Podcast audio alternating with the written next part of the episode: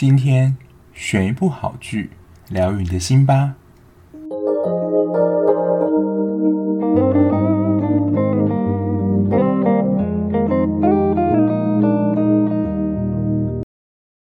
欢迎收听绝绝二百五，我是小 B。在今天节目开始之前呢，想先麻烦大家一件事情，就是不论你是用哪一个平台收听，如果那个平台有追踪或是订阅的按钮的话，可以麻烦大家帮我按一下，就是订阅这个节目。就跟听众解释一下，就是在各个平台的算是演算法的机制里面，就是可能订阅数成长越快的话，就是我的节目。就是更有机会让其他人，就是一般的听众看到。所以，如果你还喜欢这个节目的话，就麻烦帮我按一下订阅，感谢大家。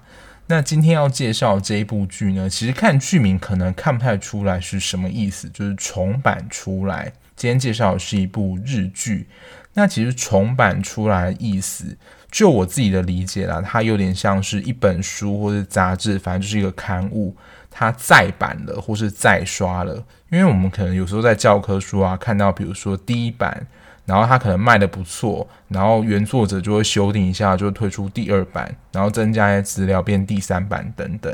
那可能在前几版都没有错误的情况下，或没有要修正的地方，它可能就会好几刷这样。那既然能够再版，一定对这一家出版社算是一个重要的刊物。所以想必实质的效应就是很赚钱的。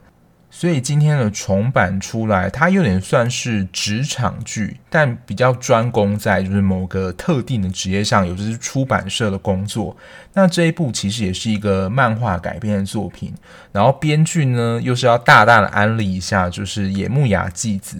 这位编剧。那这位编剧的作品，其实我之前的节目也介绍过不少部了。最近的话就是 MIU 四零四，在之前应该就是新垣结衣主演的《无法成为野兽的我们》。接下来我自己在想啦，我可能会收编，就是野木雅纪这位编剧更早之前的作品。不过因为他早期的作品现在啦，好像各大的串流平台上好像已经找不到片源了，所以我就真的只能上网去看看网络上能不能够找得到他之前留下来的作品。那这一部的女主角黑木心，我不知道这个是不是有刻意的安排，就是演这一部的女主角刚好是女演员黑木华。那她最近的作品是《亚瑟刑事组》，就是正好正在 on 档当中。然后在之前一部作品，我有看的是《纸的新生活》，还蛮喜欢这位女演员的。那她在里面扮演的，其实她一开始在大学的时候是一个学习柔道的。选手，不过她因为练习的过程膝盖受伤，所以就算是有点隐退了。等于说她未来可能没有办法成为国手，所以就要帮自己找一条退路。那他在应征啦，他就想到说，就是他以前在受伤的时候，就因为看了一本漫画，他自己的心理得到救赎，所以来应征这个编辑的工作。因为其实第一集有点像在解释说，哦。这个黑木心他是如何的进入到这一家出版社工作的？但我真的觉得这个面试的过程是蛮浮夸的啦。那当然，这个面试过程可能分了好几关。然后我觉得真的蛮爱演一种剧情，就是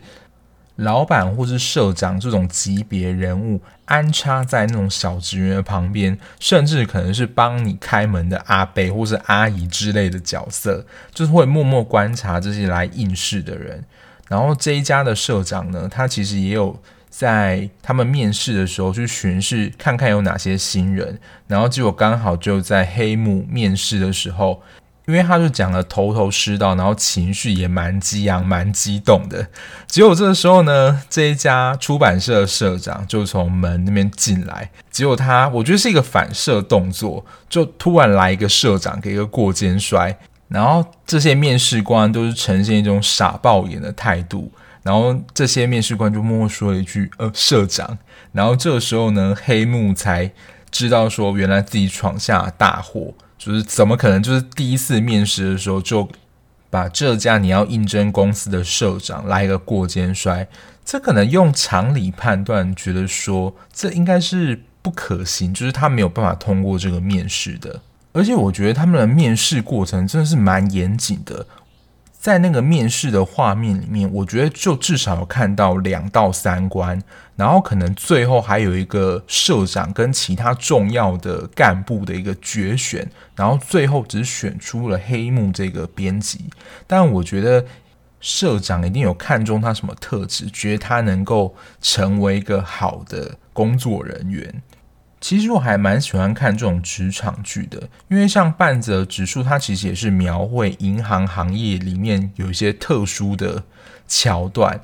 那这一部呢，其实就有点描述出版社的日常，而且特别啦，感觉在这一部里面，这个出版社是出版漫画。然后漫画里面它又有分单行本，就是你可能是一个系列的，比如说柯南，它就是单独的一个系列。但是，一开始的新人作品或是没有那么红，没有那么多集数的，好像都是在类似宝岛少年或是 Jump 这种漫画的期刊上连载的。它可能一本里面就有五到六个漫画，可是每一个漫画可能都是六到八页或八到十页。你如果要看下一期的话，你就必须要买一本新的。可是呢，这本漫画里面你可能只想要看这一部，所以其他的其实就会有一点浪费掉。那这种刊物的特色，我记得都会有一个读者回函，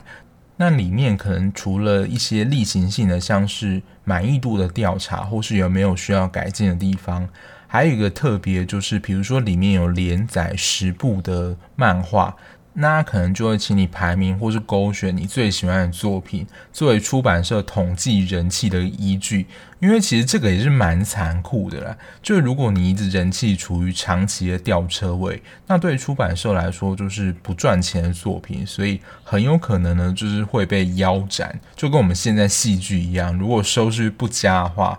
现在有些韩剧啦，他们可能原本预计要拍十六集，可是因为收视率起不来太差了，就被腰斩成十二集。因为其实就可以省了制作费嘛，因为多了四集的制作费，其实也是蛮惊人的。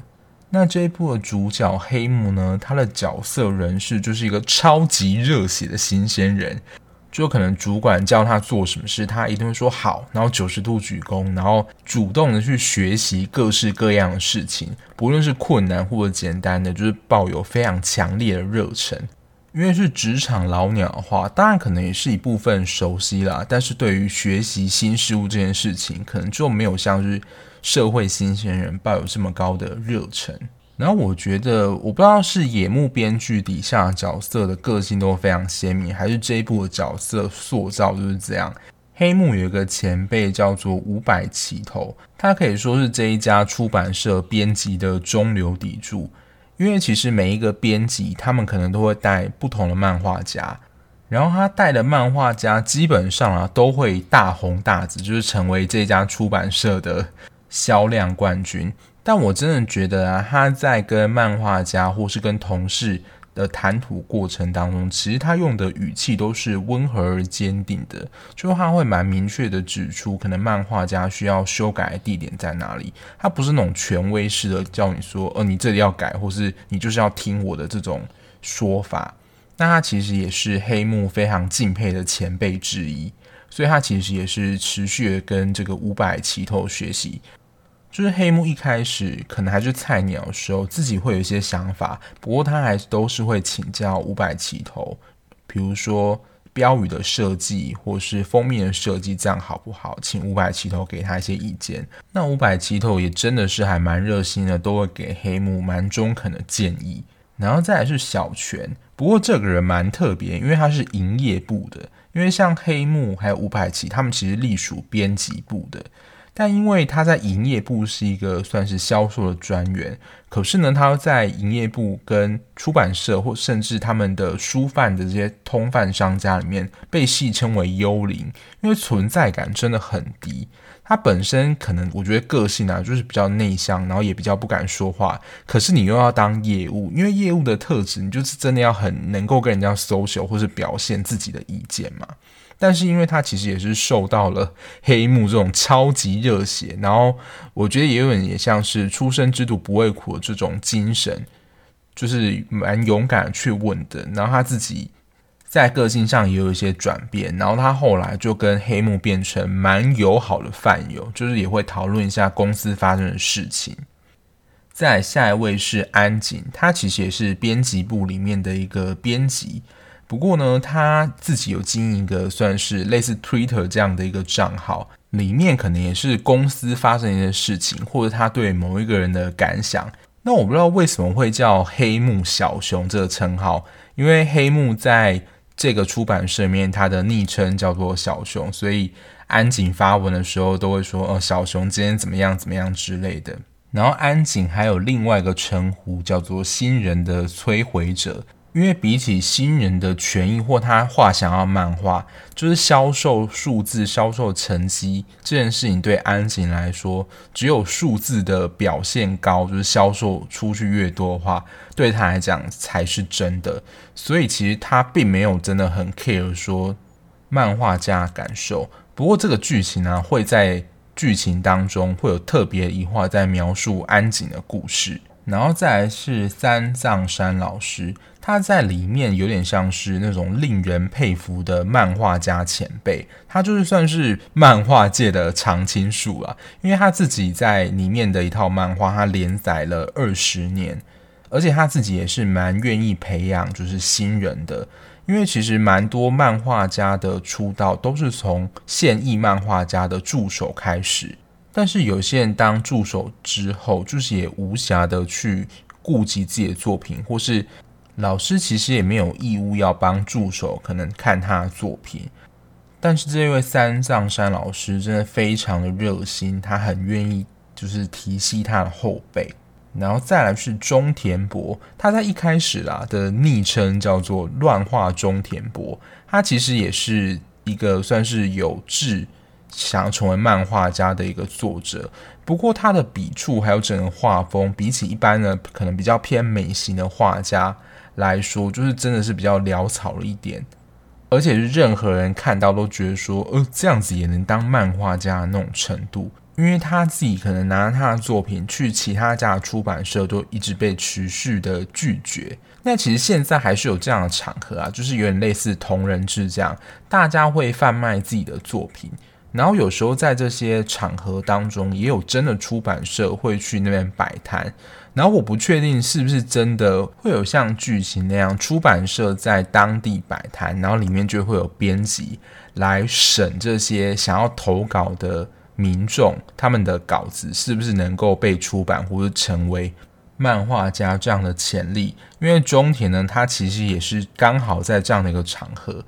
遇到了黑木，然后黑木觉得他的作品虽然画风来讲只是蛮粗糙，然后可能也上不了台面，不过他的剧情是蛮感动人心的，所以才有被纳入旗下这种可能。不过因为他们投稿的作品其实都算是蛮初期的，如果你真的要能够上得了台面进行连载的话，一定要进行非常大幅度的修正，所以这真的又是另外一番的工程啦。那这部剧当中出现的漫画，不是因为这部剧而特地去画漫画，是真的有这部漫画。只是当然啊，里面漫画家是由演员所饰演的。然后有一部漫画还是就是这一部重盘出来作者自己画的漫画。其中我觉得有一个蛮特别的啊，是哆啦 A 梦的作者画的。他在里面的作品其实也是提到跟时光机有相关的作品，所以其实看到的话会觉得蛮亲切的。不过，对于那个时光机的作品，好像没有太多的描述，只知道说它是哆啦 A 梦作者画的漫画。然后，我觉得看这样的职场剧有一个蛮特别的地方，然后也是我自己会观察，就是它在里面的剧情当中，其实有蛮多可以令人学习的地方，不论这是在工作上，或是你说做人处事上，我真的觉得是蛮有启发的。所以今天呢，后半部的分享也会整理出我觉得我在看这部重版出来的时候，我自己的一些体会跟我觉得可以学习的地方，就供大家参考。那这一部我真的也是强推啦，就真的我觉得非常的好看。那第一点，我觉得就是在各个方面其实都可以用到的，不光是职场上，就是善于观察任何事物。观察人、观察事情发生的变化，还有观察一些细微的事情，我觉得对于人来说，就是职场每一个人脸色，你要能够分辨出现在人家的情绪是什么，就是有点搞得清楚状况这样子。因为我觉得观察力其实在各个时候啦都是非常重要的一个技能。因为像刚刚提到，在第一集里面，三藏山老师原本啦，他画的这个连载二十年的漫画。他原本自己一开始是非常有自信的，但因为现在网络上的酸民，或者说其实你要留评论非常简单，可是因为三藏山老师他年纪比较大，他也不会用电脑去看这些评论，然后其实这些有一些评论呢，他其实是攻击说，哎，感觉老师的那个画风好像有变，但是老师画的东西事实上还是一样的东西，只不过蛮特别一点就是。人的脸型啦，就是变成非常尖的下巴。我不知道大家有没有看过一个梗图，就是有些游戏或是漫画，它人物的下巴就会特别尖，就可以用下巴杀人。我觉得最经典的应该就是游戏王面的城之内那个图，就会使出下巴攻击，这样我就觉得真的蛮白痴的。不过也因为这样子画风转变，所以其实有一些读者就有提出一些意见，甚至批评。那他的助手其实有整理出这些留言给老师看，那老师看到当然也是觉得蛮伤心的。只是老师也会去想一个问题，就是这一套漫画它已经连载二十年，这个题材或这个东西大家是已经看腻，甚至已经过时了，所以他原本就是完全画不下去，甚至有隐退的想法。但后来呢，其实也是黑泽他观察到。老师就是身体上驼背的变化，因为现在的作画应该都是电子作画，但早期他们都是用手工的去描绘那个图，然后可能是放在一个画板上，然后一开始年轻的时候啦，就是坐姿什么都非常端正，可是年纪渐长之后，背部啊、脊椎的一些关节的退化什么的，就会影响整个坐姿还有拿笔的姿势，所以其实老师在现在的作画其实有点整个人的脸啊，是贴到了画板身上，所以其实老师在看他自己画的时候，他其实有点像是仰头这样的方式去看那个画，所以他自己在用这个角度去看的时候是没有问题的。可是读者在读到的时候，因为他是正常坐姿看，所以整体的脸型就会变长。那这个其实也是黑木在一家他们合作的书局里面，因为那家。店的老板娘蛮喜欢佛像跟佛像的文化，所以他在他们书局里面其实也有摆了一尊佛像这样。然后因为佛像也就是高高在上嘛，所以我们从下面往上看，就是这样的角度。这件事情他发现了老师作画姿势的改变，影响到他真实画画里面人物的呈现，所以他也就把这样的建言告诉老师之后，老师也才发现说，哦，原来自己是因为。姿势的改变，所以作画有所改变，成功的挽留一个漫画界大师，就是持续的创作。那黑木其实也是有这次的表现，就是出版社人对他算是赞誉有加，就是五百起头也给他了一个赞，这样子。就我真的觉得观察力这件事情真的是蛮重要的。我自己也是属于一个比较观察型的人。就是在很多事情上，我不会马上的去做，我可能会观察一下或分析一下，说这件事情可能要用什么方式处理，或我手上有什么样的资源可以去让这个东西变得更好，再去行动。那它的剧情这样有点像是举一反三，见微知著嘛，就看到一点点小小的变化，它可以马上的应用到联想另外一个情境。那第二个我的体悟呢，我下了一个标题叫做“不能累积太久，没有成就感就容易放弃”。因为就像刚刚举的中田博那个例子，他虽然算是被黑田延揽进来，准备要培养成出道的新人，可是他的作品其实就真的还有蛮多需要修改的空间嘛。那其实某一些人像刚刚说的，他其实就是一直当漫画家助手。但他其实也有自己的作品，但就是可能他的作品也一直被退刊啊，或是没有办法，就是适合出版社的口味，所以就一直无法出道。那现在有时候编辑都会求好心切，就希望说漫画家能够修到最好程度再出版。因为我觉得它里面有描述一个现象，说如果其实你没有在第一部你的作品就打出亮眼的成绩，让读者留下深刻的印象，你基本上就不会再有第二本，而且可能就是从此作品就销声匿迹了。所以能不能够在第一部就打出知名度，这也是出版社非常看重的事情。那大家也会提到了，就是编辑跟漫画家的关系。然后我觉得他在里面的一个剧情，我觉得蛮能够有共鸣的，就是他说到了，就是漫画家其实是赌上他的作品。这个作品是他的生财工具。如果这个作品他不能够被出版化，基本上他是一毛钱都拿不到的。所以其实这是影响到他的生计。可是他说了，编辑的薪水还是出版社会付给你。这两个人的立场是完全不一样的。所以编辑啦，有时候真的求好心切，会希望就是能够将漫画家的作品改到最好。可是，如果这样来回修来过程，如果是一两次还好。可是，如果是持续，比如说好几个月，甚至半年、一年都还不能出道的话，其实就真的很容易将漫画家的不管是耐性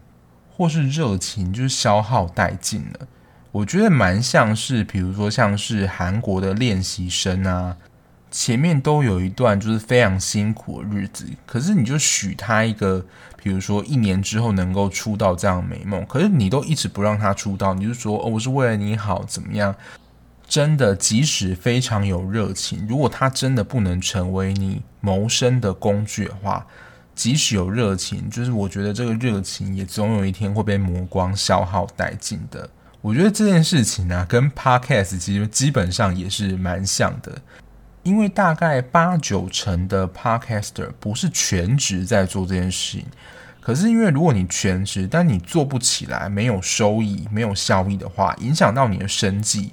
其实可能如果你自己有一些存款的话，你可能还可以持续一段时间。可是这件事情如果一直做不起来，你的热情其实你会觉得蛮挫折的。我觉得很快就会放弃了。所以我觉得我对这一点的一个体悟跟学习啦。就你在过程当中，还是必须要有一些成就感，来成为你支撑下去的动力。我觉得这件事情呢、啊，可以套用在蛮多方面，或是你说奖励啦，比如说你说减肥这件事情，你不管持续一直都是很痛苦的过程，除非你真是毅力过人啊。但我相信绝大部分人都没有办法持续的在这么痛苦的。体验当中，所以中途啦，你一定要有一些奖赏奖励自己。就比如说你自己达到了什么目标之后，那同时你自己心里有一个富足的成就感，这样的感受之外，如果有一些奖励能够鼓励你自己持续下去的话，我觉得也会比较有做下去的动力。第三个呢，其实我不见得同意这个观点呢，但是在里面他们其实有一话是。描述这一家公司社长的故事，他觉得自己需要累积幸运啊，就这个幸运呢，其实就有点类似存好心做好事这样的概念。就如果你整天做了一些坏事或是一些不好事，比如说抽烟、赌博，这里面的举例啦，他就觉得说会把你自己的好运用光，那你在工作上就不能够成功了。但我觉得里面有一个蛮浮夸的剧情，他就发现啊，他自己。莫名其妙的中了一张彩券，他觉得呢，他自己的幸运不能用在这个地方，所以他就把这个彩券呢拿给他的孙女当做剪纸的材料，而且那一张彩券是中了头奖，可能有好几百万那种程度。要是我真的碰到这样的状况，我绝对会选就是中了头奖的彩券，我不要这个幸运。对，我觉得钱可能是一个比较实际的奖赏。当然，我觉得啊，这可能是对于我们自己的某种信念呐、啊，就是好人必定能够善终，或者最后能够上天堂这样概念。所以，当然，社会价值观或是道德观也鼓励或是鼓舞我们朝好的那一面发展。不过说实在啦，现在的蛮多剧里面都是恶人当道，所以我觉得这一点啊，就是仅供参考，就可能还是会需要。耍一点点小手段或是小聪明，才能够在这个险恶的世界生存下来。这是有关累积幸运这件事情的体悟。然后第四个呢，我觉得就是漫画家，就是这个行业真的是天选之人。就你真的是要有足够的运气跟实力，你才能够吃这行饭。本身有没有画画资质，然后你能不能够碰到一个好的，然后欣赏你作品的编辑，像他就碰到黑田，能够了解他作品里面的含义，因为他就是一开始被称作中田乱画伯，就是整个画漫画人都觉得他的作品不可能会被出版。不过他就是有这样的才能啊，所以黑田能够看到他这一块璞玉，真的也是蛮有眼光的。因为他其实有一章啦，就有在描述说，沼田就是三藏山老师的其中一个助手，他其实一直在老师的身边，就是一直当画家，然后就是没有办法出版的。刚刚说的那一类人，能够被黑田看上，甚至有呃作品出版的机会。因为他当老师的助手，可能少说至少有七八年了嘛，可是一直都没有出版的机会。可是中田他就真的是一个，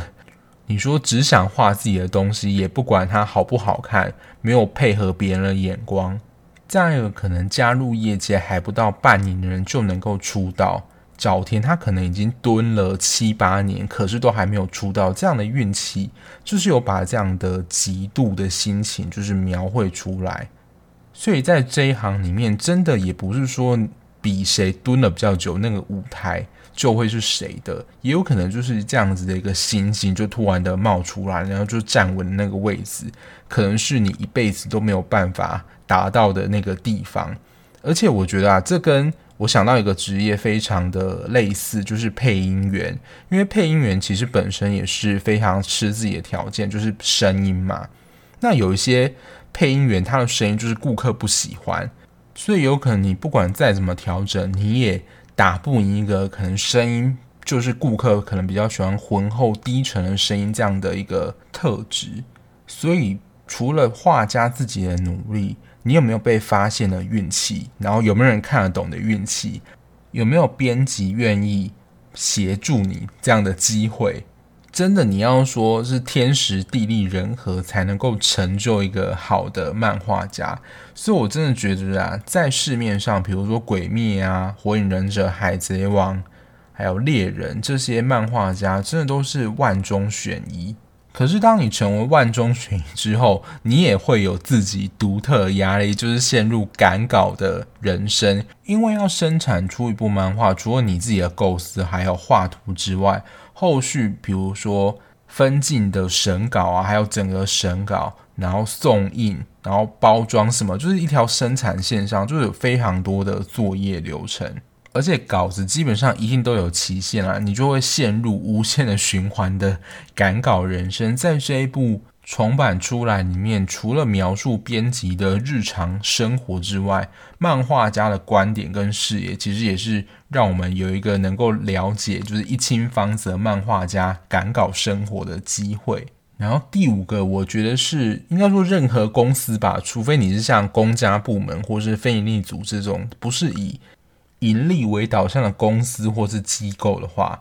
才不会有这样的问题。因为基本上啊，所有公司都是以盈利跟业绩导向为主要的标准。简单来说，就是会有业绩压力啦。所以在当中就会看到一个就是惆怅剧、惆怅编剧的特色。我觉得他就发挥在这个地方，就是漫画家的喜好，或是漫画家他自己想画的东西。跟他画的东西能不能够卖钱，就是带来巨大盈利，这两者之间可能需要做出一个取舍，因为可能漫画家想画的东西或自己坚持的是非常大的，所以这个时候呢，可能带他的编辑就会把他的作品发展成就是以盈利为导向，把他的漫画可能修改成读者会喜欢的内容，可是原作的漫画家没有这么的喜欢。所以刚刚其实不是有提到他们在公司里面有一个安井这位编辑，他就比较不顾就是漫画家想要做什么，反正就只要能够赚钱、创造好的销售数字的事情，他就会去做。那听到这里，你就会觉得说，那安井应该就是这部剧里面的反派角色，类似这样的人物。但其实他自己的故事是啊，他自己其实原本也是像黑田这样子非常热血的编辑，但他之前负责的一个期刊啊，也因为这样，他的销售成绩没有办法达到需求，所以被总编决定说，就之后就停刊。然后这件事情对他的打击当然也是非常大啦，而且他那个时候真的是太热爱他的工作，所以时常加班啊，甚至啊，在剧情里面也提到，他甚至忘记了他自己女儿的生日。这件事情也让他老婆非常生气，原本啊气着要跟他离婚，所以也在这样的打击之下，他自己原本的。做事方针有了非常大程度的调整，但是你也不能说安井的这样的做法是不好的，因为确实啦，如果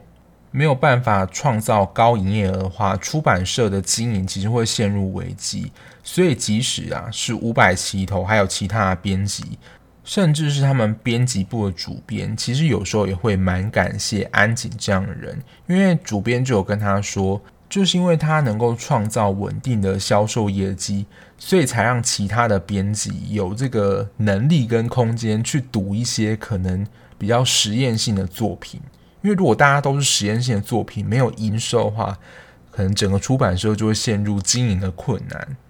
因为是一家公司的经营嘛，所以固然也会有成本的考量。那我觉得有一个成本蛮大，就是印刷量这件事情。里面有提到，就是一本书的印刷，在一开始的扣打大概是多少？他们里面说了，漫画的最少印刷是五千是基本，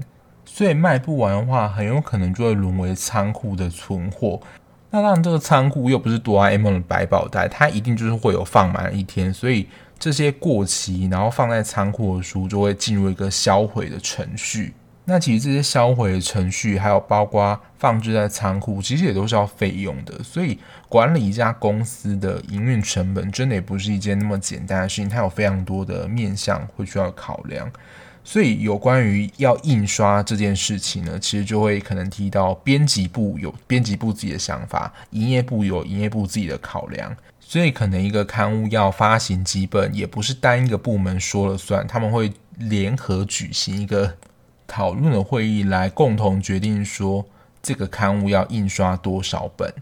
然后第六个是我在看这一部的时候，就是对漫画或是作家的编辑这件事情有一个深深的敬佩，因为我觉得这个编辑啦，他跟漫画家对的事情还蛮多，甚至我觉得编辑还蛮像是漫画家的保姆的，比如说要帮他看他漫画的分镜。还有看他的剧情精不精彩，人物有没有需要修改的地方，还有可能要注意他的身心状况。因为在黑田带的一个漫画家里面，在里面就是高畑，他只要就是他的女朋友离家出走或不理他的话，他就没有办法持续的创作。所以呢，黑田可能还要肩负起帮他寻人的这个任务，还要成为他的心灵导师。所以基本上啊，漫画家跟编辑有点像是。共生共荣的关系，这些漫画家他们一定都跟出版社有签约，只要有签约啦，就是类似艺人这样的机制。如果别家公司提供比较好的福利，或是里面可能对他的人的关系比较好的话，跳槽或是被挖角这件事情，其实是蛮常会发生的。如果一家出版社主力漫画家被挖走的话，对那家出版社绝对是元气大伤。所以编辑真的也是蛮辛苦的啦，就是真的要照顾到漫画家或者作家的全方位的生活。那我看完之后啦，就真的觉得感想就是敲碗第二季，因为我觉得其实这一部里面还有蛮多可以再去演的故事内容，而且里面啊，它其实每一话里面都是描述一个公司里面人物他之前发生的故事，你才会了解说他现在为什么会变成这样的人。我觉得他在他们出版社了，还有蛮多卧虎藏龙的人可以写的，而且这样的编剧的故事内容啊，真的也蛮有野木编的风格，就尤其刚刚讲的安井这位编辑的故事。最后，我想要说一下，可能我觉得是小小的吐槽，或者我觉得可能不太合理的地方，就在这部片中，黑泽真的是一个超级热血的新鲜人，哎，他原本不是学柔道吗？他就突然变成了一个。出版社编辑，而且分镜或是如何看懂情节这种事情，不是我觉得本身需要受过一点专业训练，尤其分镜这件事情啊，应该是没有这么容易学的。可是他就突然从一个就是学柔道的人，变成一个非常专业的编辑。我只能说，他可能真的非常有天分，当然也可能下了非常多努力，能够就是在我们这短短十集里面，他有这么大强大的转变。但我觉得这一部啦，就是重版出来，也是那种一看就会你会有点停不下来，想要持续的把它看下去的这种剧。这一部我觉得是到每一个人都可以推的程度，因为其实里面啦，我觉得蛮多的情节也是可以从蛮多不同的观点切入的。就如果你是学生或者上班族看，可能都会有不同的体悟。那今天剧的介绍就到这边喽。那最后就是感谢大家听到这里。那还是拜托大家，如果喜欢这个节目的话，麻烦帮我订阅或追踪。那我们下一集节目再见啦，拜拜。